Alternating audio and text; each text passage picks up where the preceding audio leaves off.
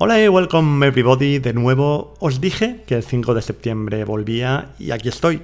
La verdad es que, como suele ocurrir, el tiempo ha pasado muy rápido, pero como os podéis imaginar, tengo un montón de novedades que contaros.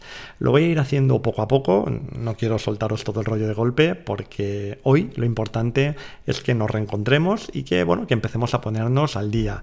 Y no se me ocurre mejor manera de retomar el programa que contando la historia de un tipo que empezó a tener dolores de cabeza recurrentes, ¿vale?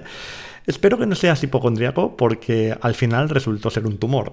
Lo siento si, si, lo eres, pero es que si con un paracetamol se le hubiera pasado como historia para el podcast habría sido más bien flojita. Supongo que estaremos de acuerdo.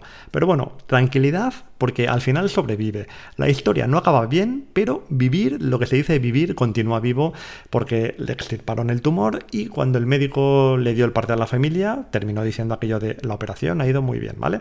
Pero venga, vamos a explicar esto bien porque merece la pena. Empezamos.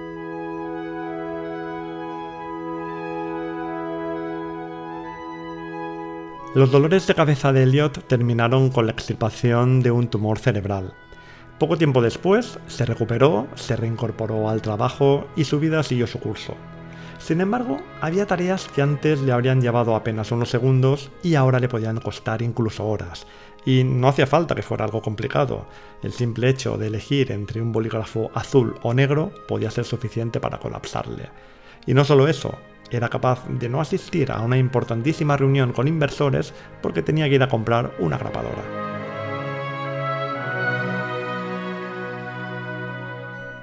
Su inteligencia permanecía intacta, pero su comportamiento era tan incomprensible que finalmente fue despedido.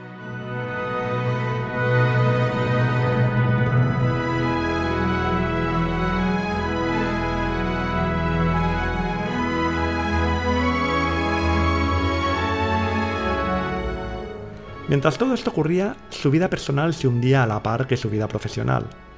Podía pasar semanas sin dirigir la palabra a su mujer o dejar de asistir a la graduación de sus hijos para quedarse viendo una maratón de películas de James Bond. Era un marido y un padre en modo avión. Su mujer terminó divorciándose de él y Elliot, sin trabajo, sin mujer, siguió navegando a la deriva hasta que terminó viviendo en la calle. Tuvo la suerte de tener un hermano que se ocupó de él y además de darle cobijo le llevó a tantos médicos como fue posible.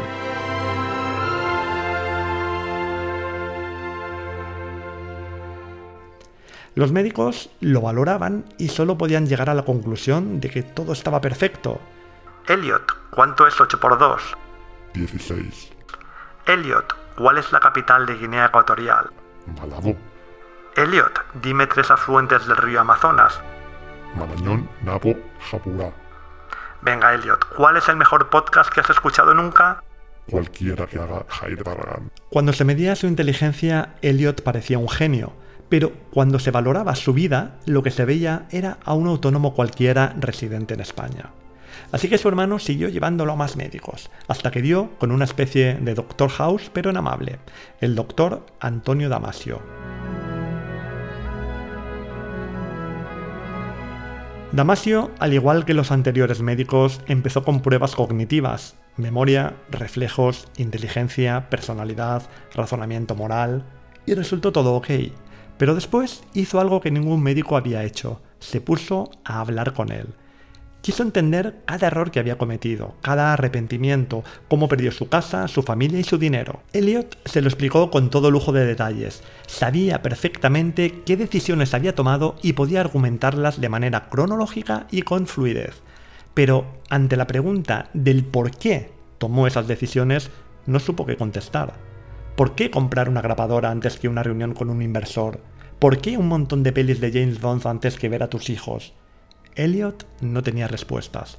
Y no solo eso, es que no le importaba tenerlas. Entonces Damasio se dio cuenta de algo importante. Las pruebas que le habían hecho a Elliot siempre habían estado pensadas para medir la capacidad de pensar, pero nunca medían la capacidad de sentir. En la intervención quirúrgica, a Elliot le extirparon el tumor y también esta capacidad. Y sin ella, sin emociones y sin empatía, es imposible tomar decisiones acertadas. En algún momento de nuestra vida todos hemos experimentado la sensación de saber lo que debemos hacer y sin embargo no hemos sido capaces de hacerlo. Todos hemos postergado tareas importantes, todos hemos ignorado a personas a las que queríamos y no hemos actuado en favor de nuestros propios intereses. Por eso, para que no me pase lo mismo que a Elliot, este verano he tomado algunas decisiones importantes. La primera es que voy a seguir con el podcast de una manera más calmada. Publicaré, pero sin una frecuencia establecida. Lo haré cuando pueda, porque este tipo de podcasting ya sabéis que me quita muchísimo tiempo. Durante todo este tiempo que he estado pausado, que no he estado, que no he estado publicando el programa, he estado, pues bueno, haciendo muchas cosas, yendo muchísimo más al gimnasio. Eh, creo que la salud es algo que no se puede posponer eternamente y eso es una cuestión ya de salud, no solamente de físico. He creado un montón de contenidos que tenía que crear. He estado también más, por suerte, con mi familia y también, eh, bueno, de alguna manera creo que he puesto un poquito más en orden mi vida, ¿no? Y esta temporada que empieza, mmm, la verdad es que tengo que seguir generando mucho contenido, pero mucho, mucho. Y un podcast de estas características, repito una vez más, para que os quede claro, pues me quita demasiado tiempo. Así que voy a reducir la frecuencia y listo, aquí todos seguimos tan amigos. En los últimos programas os estuve hablando del uso del móvil y cómo me había propuesto reducir el tiempo de uso diario por debajo de una hora al día. Es cierto que durante todo este tiempo algún día me he pasado, no muchos, creo que muy muy pocos, pero alguno puntual sí.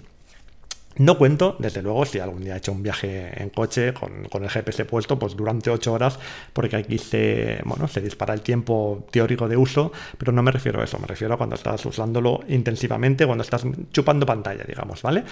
Pero bueno, lo que os quería decir es que, bueno, que estoy súper contento, que he bajado muchísimo el ritmo y que he llegado a tener más de uno, más de dos, más de tres y más de diez días con tiempos de uso por debajo de los 10 minutos. En ocasiones 7, hablo de cada 24 horas y tal, ¿no? Eh, y esto ha sido tanto estando de vacaciones como sin estarlo, ¿vale? Así que en ese sentido creo que muy bien. Ahora mismo debo estar en torno a de media a un, en torno a, unos 25 o 30 minutos como mucho. Y bueno, en ese sentido la verdad es que muy, muy, muy contento, ¿no?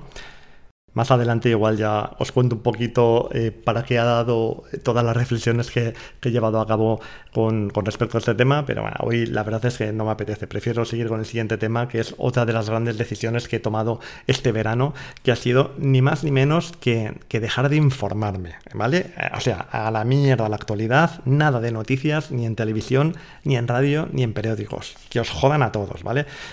Por desgracia, de algo me entero, ¿no? Porque, bueno, porque la gente habla y tú pasas por ahí y te enteras de algunas cositas, porque pones la televisión para poner Netflix, a lo mejor un momentito en la serie y están hablando y, te entra algo de información, pero si por mí fuera, os juro por mis hijas que desconectaba, pero al 100% de la actualidad, ¿vale? Em, Ahora mismo llevo entre dos y tres meses, eh, meses no, meses intentando no enterarme y mm, es algo que considero lo mejor que he hecho en mi vida, ¿vale?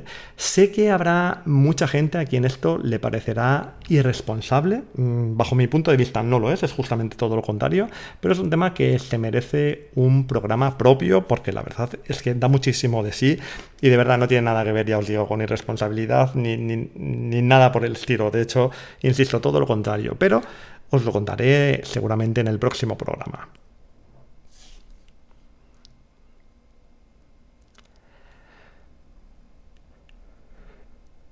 Por ahora ya está bien, que hacía mucho tiempo que no cogía el micrófono y me tengo que ir desoxidando un poquito a poco. Espero, nada, que os haya, que os hayáis alegrado de escucharme de nuevo. Yo, por supuesto, me alegro muchísimo de que me hayáis escuchado.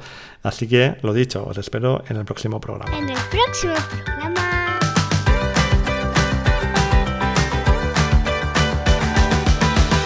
En el último programa os conté la decisión que había tomado de aislarme todo lo posible de las noticias de actualidad.